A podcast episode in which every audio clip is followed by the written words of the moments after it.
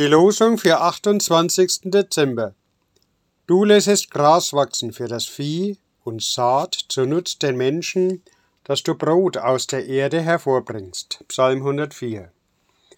Sagt Dank Gott dem Vater alle Zeit für alles im Namen unseres Herrn Jesus Christus. Epheser 5.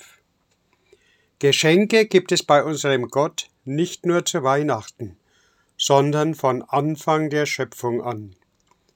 Der Reichtum der Erde, das tägliche Brot, Früchte, die des Menschen Herz erfreuen. Streife ich mit dem Beter von Psalm 104 durch unser Land oder schaue in die Vorratskammer, auf den Markt und in den Bäckerladen, werde ich aufs neue mit Dank und Staunen erfüllt.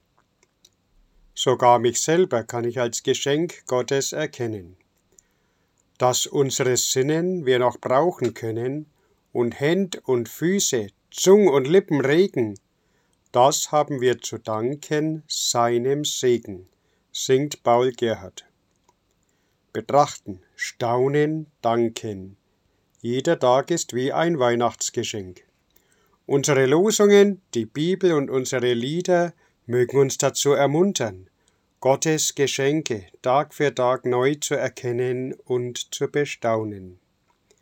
Dann schenkt er uns zu allem noch eine wertvolle Gabe, Zufriedenheit.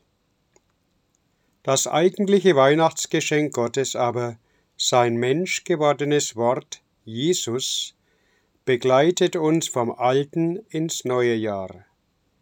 Denen, die an seinen Namen glauben, gibt er Macht, Gottes Kinder zu werden.